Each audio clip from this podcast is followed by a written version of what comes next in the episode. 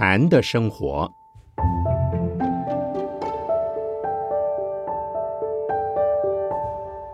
圣严法师著。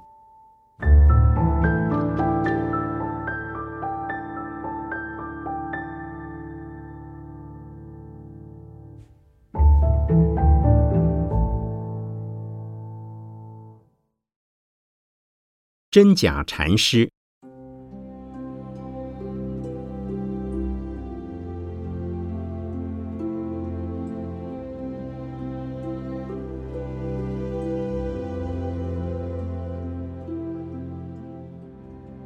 指导他人坐禅的人有两种，第一种是那些已经达到很深境界，并且能够持续不断的精进修持者，这就是真正的禅师。另一种则是那些虽然有若干修持，但深度不够，或者虽一时获得某种经验，却因本身没有继续努力修持而无法更上层楼，甚至退缩的。这种人，在他们有所体验并正在修持时，可以被认为是真的，但过后他们却只能算是假的了。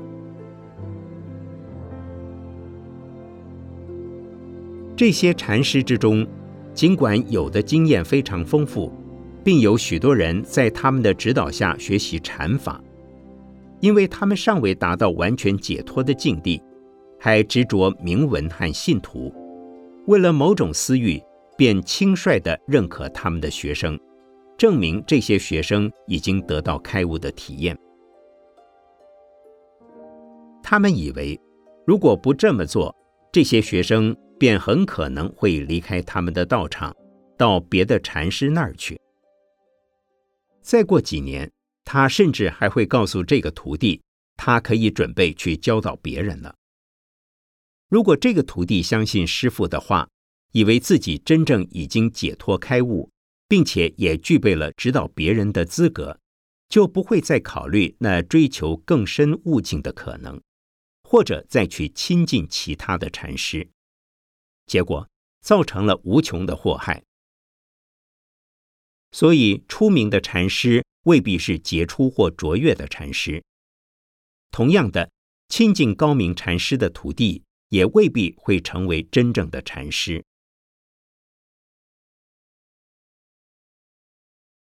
但是这些不是真正的禅师，怎么能够吸引一大群信徒或追随者呢？因为他们所表现的态度和雅致的风格，似乎符合真正禅师的要求，所以对一个普通人来说，要分辨出这些禅师的真假是很困难的。只有那些在修持中已经达到很高程度的人，才能以超然的姿态，从和他们的对话中分辨出是真还是假。在公案或禅宗祖师的语录当中，我们可以看到一些带有明确方法或模范的言语举止。假如你广泛的涉猎这些典籍，也可以从这些篇章中采取与这些禅师的语墨动静确切相同的一些律则，于是人们便会认为你是真正的禅师了。有很多教禅的人。看起来似乎没有执着，表现得十分高尚洒脱，好像他们已经解脱了。实际上，他们只是在表演剧本里的角色，表面上看起来真有那么回事，与高明的禅师完全相同。不过，在他们心里却无法相应。只是这个角色扮演越久，便越能掌握他的技巧。引起更多人对他们的信赖与敬仰，于是他们便自以为成功，而继续不断的运用这些技巧。其实这些禅师只是好演员而已。作为一个优秀的演员，他们的演出可能非常感人，使得观众也很难感觉到他们是在演戏，而信以为真。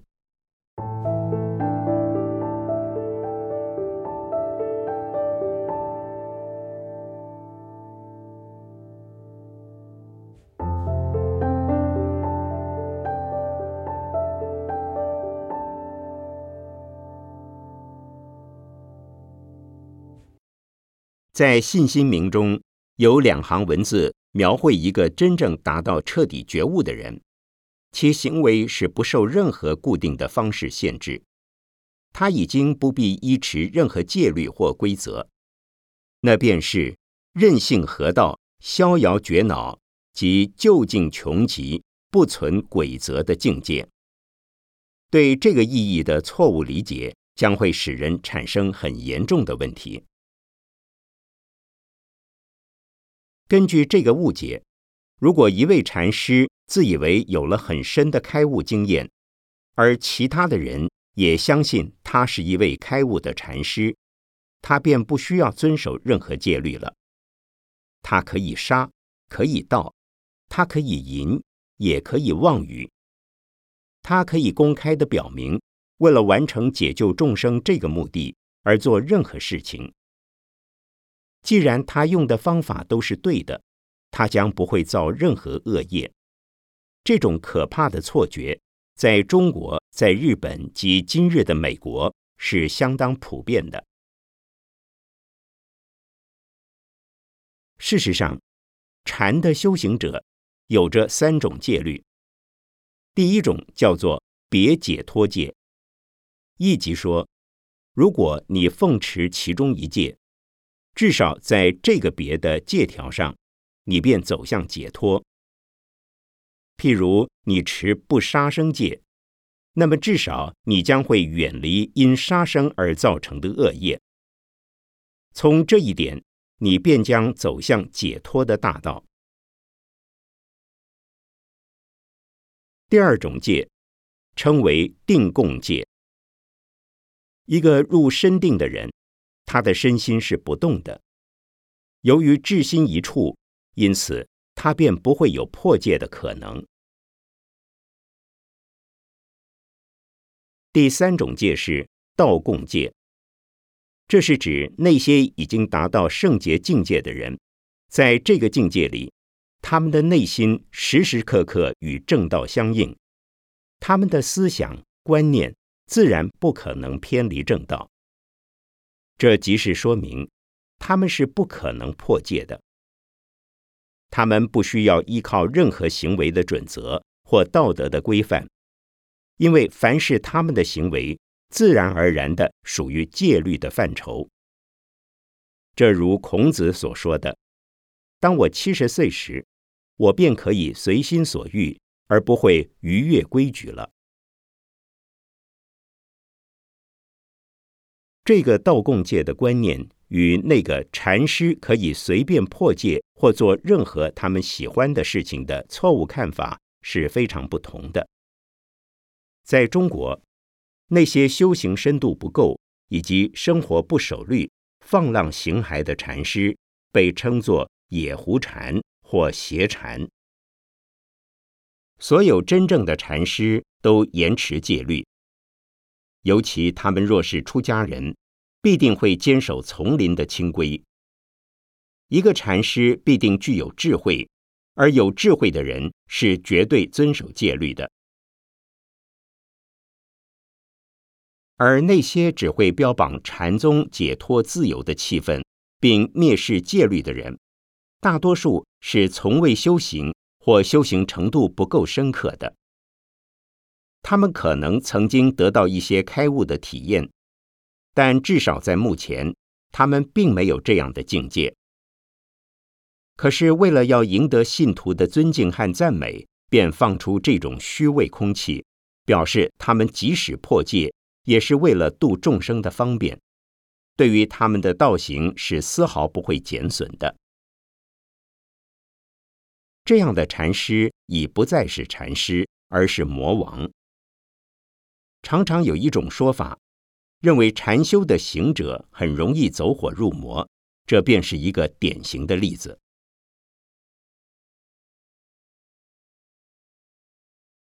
事实上，永远保持开悟境界的人是非常少的。很多公案或禅宗语录中都谈到开悟的境界。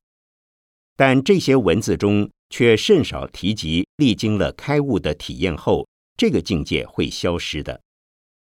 这种开悟的体验可能维持几个小时，数天或几个月。如果想要保持这个境界，除非你不断的精进修持，否则对于多数的人来说，这个经验是很容易渐渐淡化，然后消失。这是由于他们回到日常生活后，心神涣散所致。但即使他们没有回到一般正常的生活，修持的境界也不可能十分稳定，也会如波浪似的上下起伏波动。终生维持彻底开悟境界而不退失，对一个修行的人来说是极难的。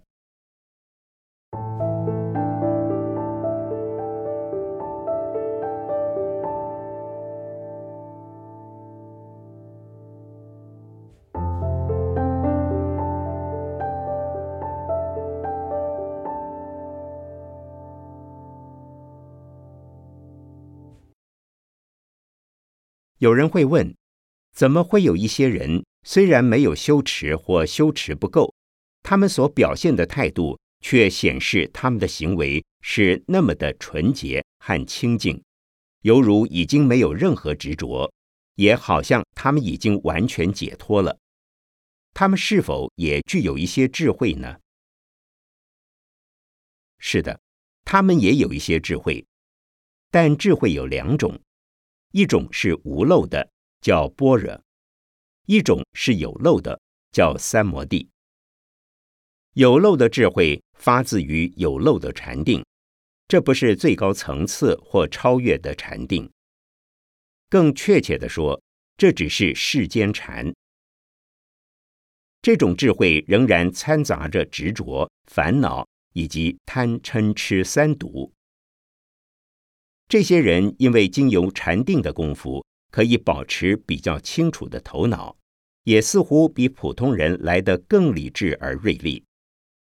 但归根究底，他们仍未彻底解脱，还有种种因我执而现出的困扰。古往今来，我们看到的任何宗教都会有一些规定，以适应人类社会的法则。而一个宗教信仰所以能流传千百年，它必须具有协调和保护人类道德及生活标准的功能。其创始者的言语举止必是有高度的修养。那些继承这个传统而一代接一代的流传下来的信徒，必然也能够理解这个原则，信受奉行。佛教便是一个典型的例子。天主教也是如此。长久之后，他们与人民社会之间便自然形成一种稳固基础。今天的美国，由于社会的结构经常变动，尚没有产生一种能够普遍适应社会的标准行为。人们由于好奇心的驱使，便很可能追随一些不讲求道德修养。不谨守律仪，看起来好像十分洒脱的古鲁。这些师傅最多只能制造较小的知名度，或获得追随者短暂的认可。唯有按照释迦牟尼佛所指示，遵行着非常清净行为规律的人，才经得起时空考验，而留下永恒的价值。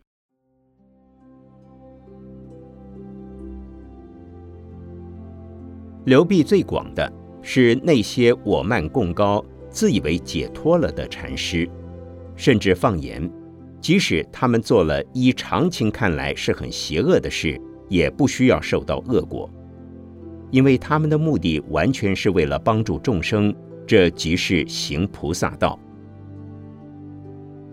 这种造恶却得善果的思想，与我们善恶分明的道德观念完全相反。然而，那些人会说，禅就是这样的，善即是恶，而恶亦不亦善，这是不负责任的说法。试问，一个得到大解脱的菩萨，如果犯恶业，他们将承受恶果吗？当一个真正得到解脱的大菩萨，在做这些事情的时候，他们对自己的行为是不会有善或恶的概念的。但事实上，他们已经做了一些恶事。比方说，一个菩萨为了解救很多人，也许会将某个人锁住，或甚至置之于死地，因为他是个危险人物。如果不用这种方式处理，他将会杀害更多人。若以解救许多人而言，菩萨是做了一件好事，但对于使用的方法而言，他却犯了恶业。即使他是一个已经解脱自在的菩萨，发愿要轮回生死，他仍然需要承担他所造的恶业果报。因此，即使是真正开悟的禅师，也需要对他们的行为负责，更何况是假的禅师呢？那种禅师可以随心所欲地做任何事情，而不必遭受果报的概念是不存在的。